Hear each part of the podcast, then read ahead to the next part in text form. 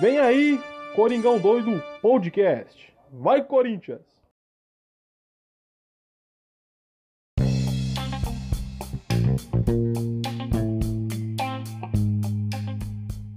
Fala fiel, beleza? Bem-vindos a mais um pós-jogo no Coringão Doido, centésimo oitavo episódio, pós-jogo de Juventude 2, Corinthians 2. É rapaziada, empatamos com a lanterna do campeonato. E, mano, vamos pontuar alguns pontos muito importantes porque eu vou falar bem real para vocês.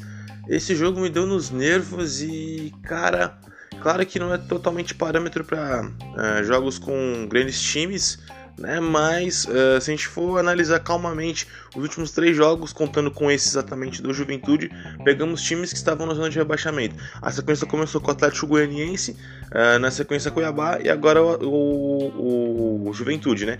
O Atlético Goianiense era o vice-lanterna da competição, acredito que ainda seja, porque venceu na rodada, mas uh, subiu um pouco ali na pontuação e está uh, com possibilidades de, de, se salvar. Acho que o único time que é quase certo o rebaixamento é o próprio Juventude, porque agora com esse empate chegou aos 20 pontos e, e, e permanece na lanterna do campeonato. Dificilmente acho que o Juventude escapa da, da, do rebaixamento novamente. Uh, agora os outros demais times ali, todos ainda têm acho, uma possibilidade de de se salvar e ter uma possibilidade ainda real de, de acreditar na, na salvação do rebaixamento. Então, cara, o Corinthians sofreu para vencer do Atlético Goianiense em casa. Uh, e vamos ser justos aqui, se for analisar de uma forma agora, já passou a partida quase uma semana uh, contra o Goianiense. Se a gente for analisar com uma forma mais, mais fria do que com o coração, né, mais cabeça que coração, Uh, o time do Corinthians não jogou quase nada contra o Atlético Goianiense. Essa é a realidade. A gente teve a sorte de, sei lá, achar, dois, achar um contra-ataque e ter feito gol o que não foi suficiente para abalar a confiança do time do Goianiense, que veio para cima e pouco tempo depois empatou e estava mais ligado, mais uh, atento e parecendo com mais vontade de jogar, com mais vontade de, de, criar jogo do que o time do Corinthians. O time do Corinthians foi melhorar, sei lá, no segundo tempo, metade do, da, metade pro final do segundo tempo, e aí deu a sorte, porque também um time para vencer e muitas coisas no futebol também não é só o trabalho, não é só o talento, a sorte também tem que dar do lado dos vencedores ou dos perdedores também, né? Porque no caso reverte pro azar, mas uh, faz parte e a gente teve a sorte uh, da insistência do Yuri Alberto, do Roger, de ter conseguido fazer uma jogada, sobrar uma bola e o Roger ter feito o gol da, o Roger, perdão, o Roger finalizar, sobrar e o Yuri ter feito o gol da vitória contra o Goianiense.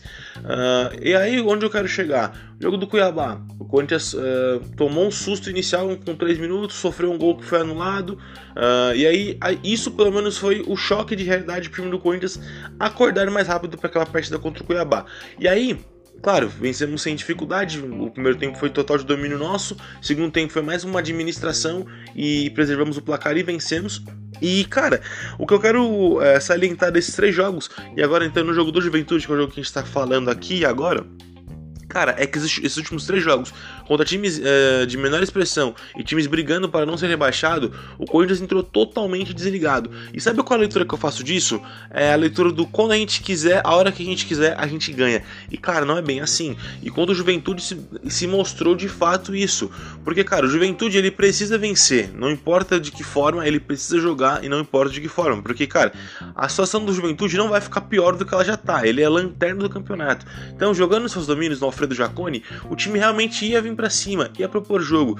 E cara, uh, com 5 a 7 minutos, o Juventude finalizou uma bola que, cara, era um gol ali que não dá para perder. E é aquele lance, quando a fase do time não tá boa, é, tem coisas que pode ser a melhor oportunidade, a bola acaba não entrando, o gol acaba não sendo feito, e foi o que aconteceu. E até aquele momento o time do Corinthians não tinha feito esforço algum ou demonstrado que uh, e queria vencer o jogo, porque, cara, numa, é, em nível de, de, de, tati, de, de qualidade técnica e de elenco, cara, nosso elenco nosso time, perto do time do Juventude, é superior, superiormente melhor, cara. Isso é indiscutível, em todos os sentidos, desde elenco a, a, a estilo de jogo a nível técnico, a nível de peças individuais, a gente tá, tem um elenco muito melhor que o time do Juventude, isso é óbvio.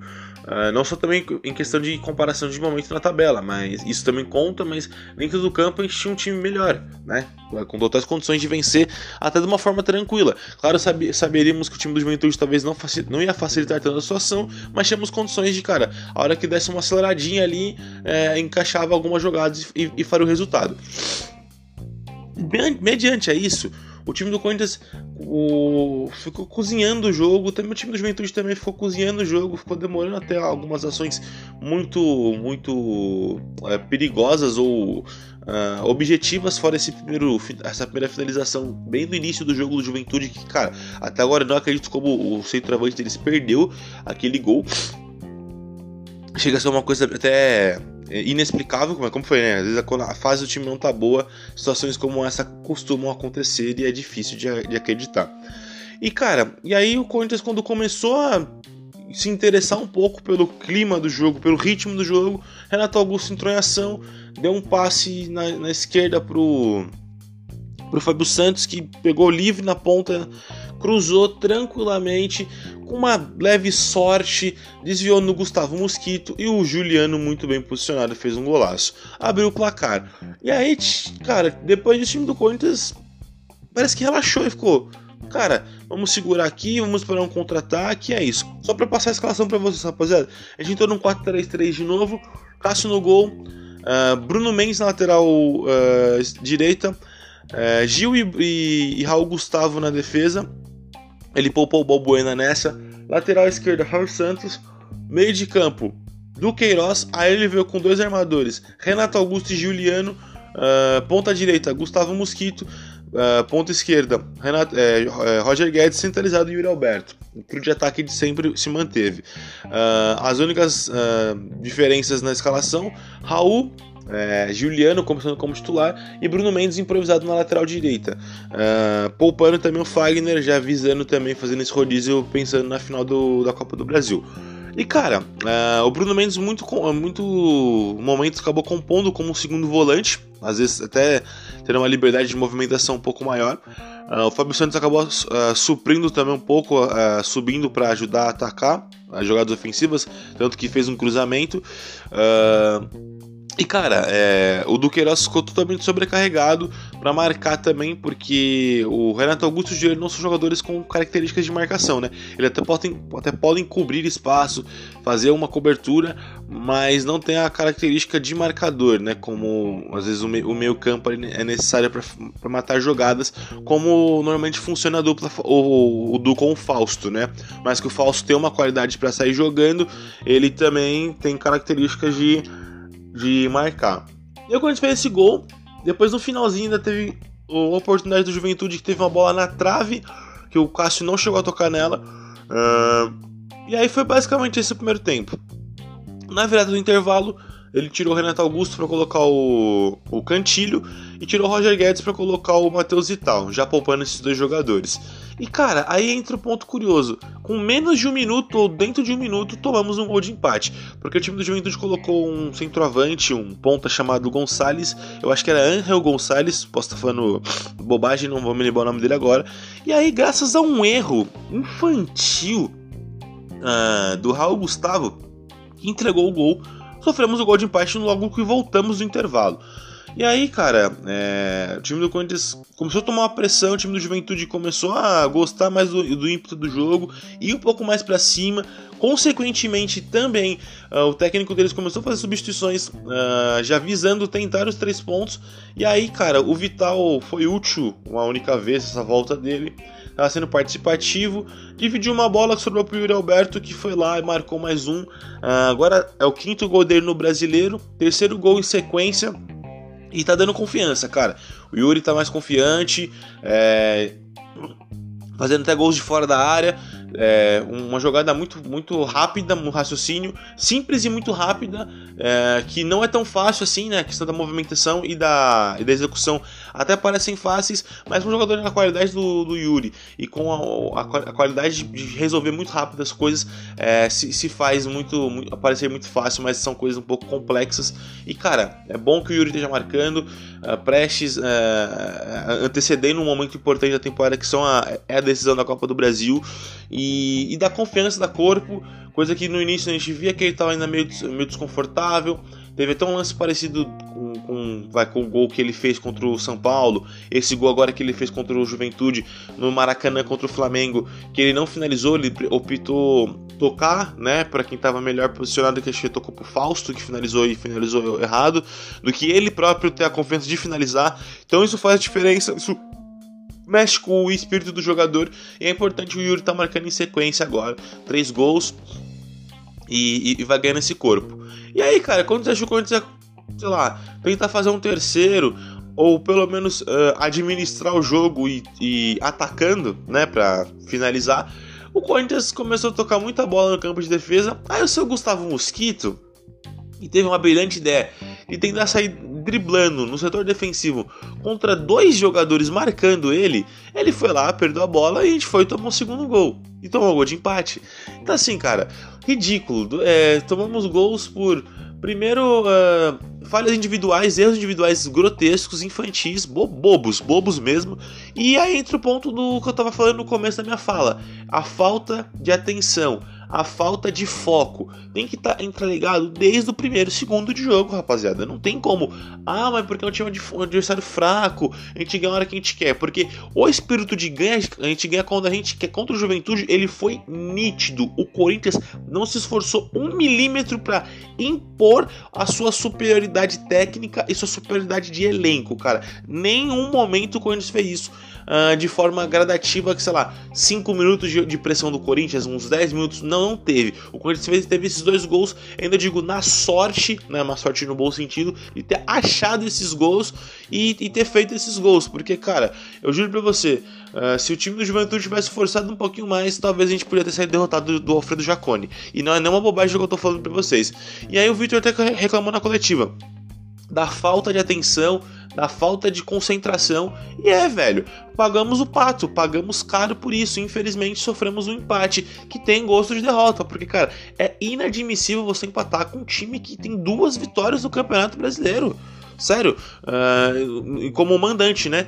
time do Juventude tem duas vitórias como mandante, cara. Mesmo eles jogando em casa, dava para ter vencido, porque o lanterna do campeonato não atravessa um bom momento. E aí a gente custou uh, com isso e pagamos caro com o empate. E poderíamos ter pagado muito mais caro com uma derrota, vexatória inclusive. Mas uh, o empate ficou por isso mesmo.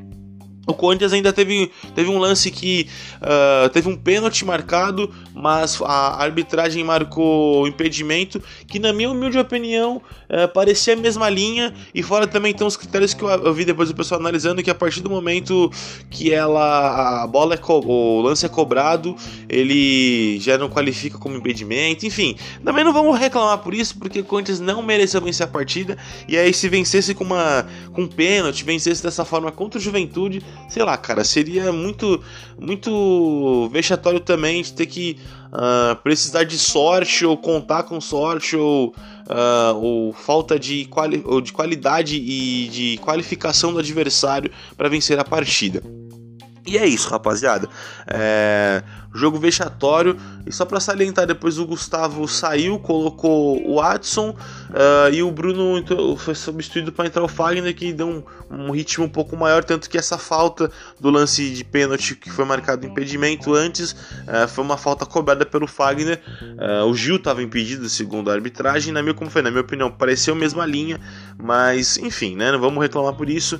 a gente não mereceu vencer a partida, não fizemos por onde, e é isso. Somamos um ponto se mantemos no G4, uh, ah, em quarto colocado, poderíamos ter subido para a segunda colocação, porque foi uma rodada que foi bem favorável para a gente, porque uh, Flamengo e Inter empatou, Fluminense perdeu para o Atlético Goianiense, então poderíamos ter dormido na vice-liderança, uh, coisa que também agora posições não não dizem muito, mas é nítido, cara, que o Corinthians tacou foda-se pro Campeonato Brasileiro, tacou foda-se pra vontade do Campeonato Brasileiro e meio que já tá se, se contentando que de, uma forma ou outra vai pra Libertadores do ano que vem. Uh, tanto talvez em, por intermédio da Copa do Brasil ou mesmo se mantendo no G4 ali, que dificilmente a gente sai das, das primeiras colocações essa altura do campeonato, agora faltando oito rodadas para acabar a competição.